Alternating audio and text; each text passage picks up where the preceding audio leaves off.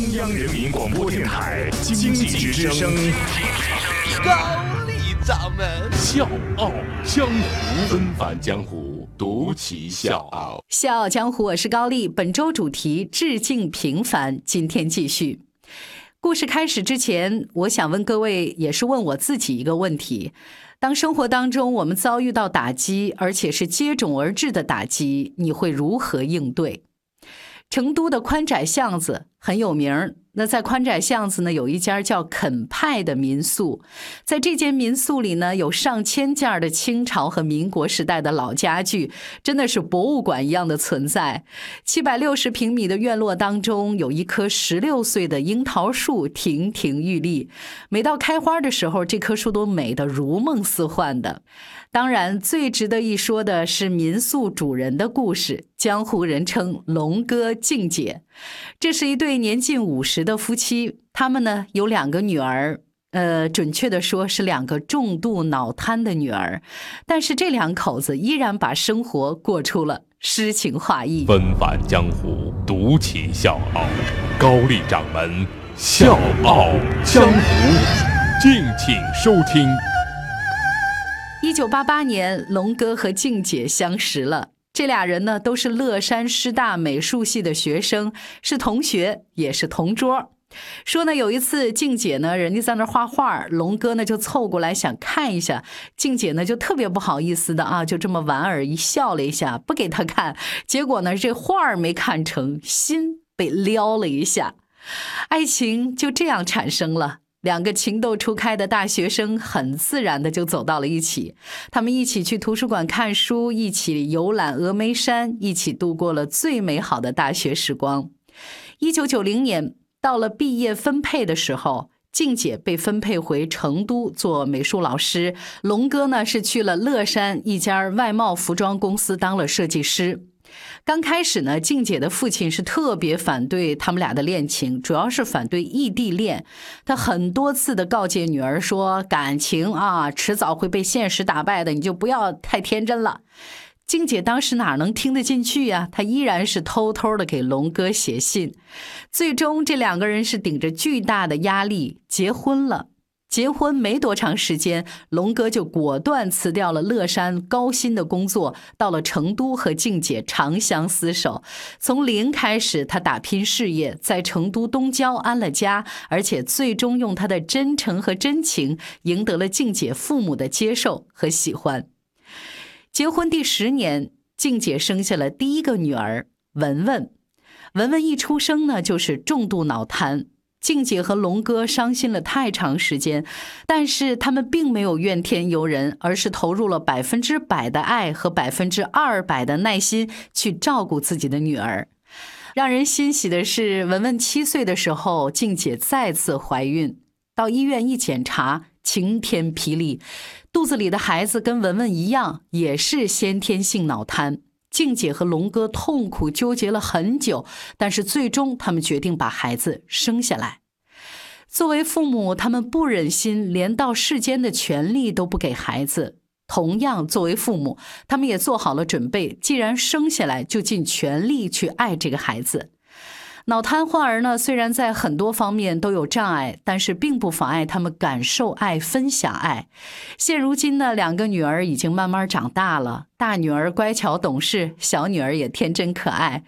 静姐说，每次累到不行的时候，只要听到女儿清脆的像银铃一样的笑声，就会立刻觉得很幸福、很满足。因为两个孩子不能走路，甚至坐都坐不稳。静姐呢不放心出去工作，必须每天跟女儿在一起才能踏实。所以前年，她和龙哥合计了一下，决定把自己的家改造成民宿，这样呢就能一边打理民宿，一边照顾女儿。就这么一来，有了我们故事开头提到的这间民宿肯派。走进肯派，扑鼻而来的就是一阵一阵淡淡的香气。那个呢是金丝楠木特有的沉香。从九十年代开始，静姐就收集楠木家具了。现如今已经收藏了一千多件，其中呢有一百多件是金丝楠木。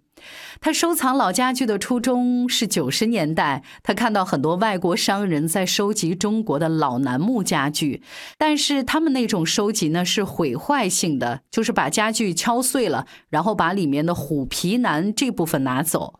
说这儿呢，咱多说一句，这个虎皮楠呢，其实是楠木的天然树瘤，是一种顶级的工艺木材。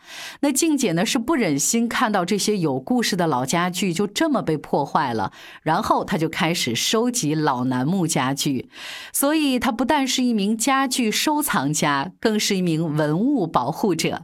静姐呢，曾经在农村收过一件楠木香案，那个呢，曾经是大户人家的家具，战乱的时候呢，流落到了民间。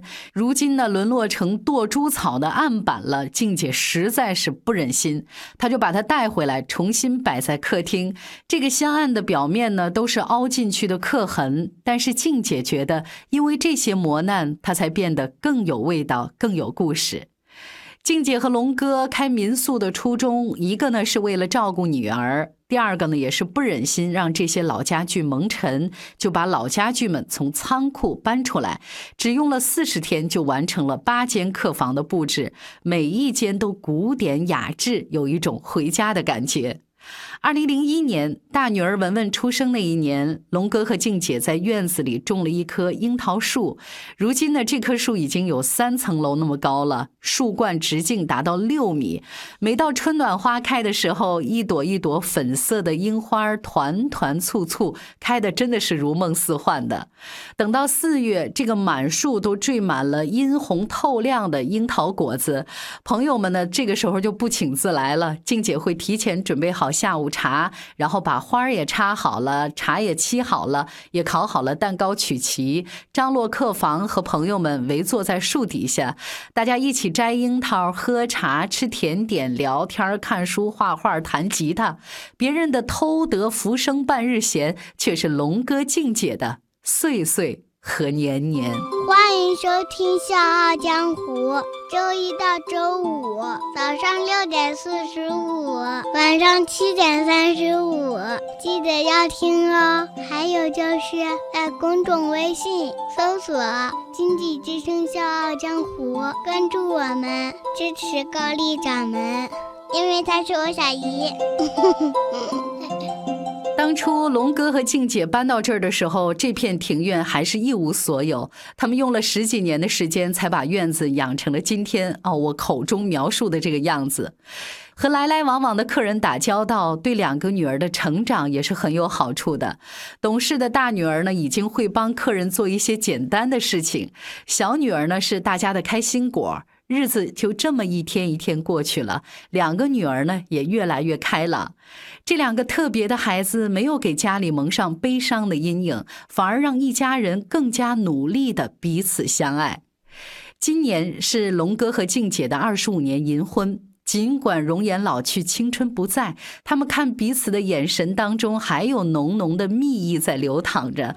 有的时候到了晚上，他们会和客人围坐在客厅，龙哥呢会弹起吉他，唱起歌，唱光阴的故事，同桌的你，唱他们的青春和爱情。春天的花开，秋天的风，以及冬天的落。时间、距离、父母的反对，两个女儿重病，都没有消磨他们对彼此的爱意，也没有消磨他们对生活的热爱。相反，静姐说，苦难教会了我们爱。生命当中最不能丢失的就是对生活的热爱和爱。所以有人说，看一个人值不值得敬佩，不要看他顺风顺水时的状态，要看他遭遇命运不公的时候是如何应对的。心胸豁达一些，乐观勇敢一些，如诗的生活一定会等着你。小强或是高丽，致敬平凡，明天继续。泛黄的照片，古老的信以及褪色的圣诞卡，年轻时为。下的歌，不怕你早已忘。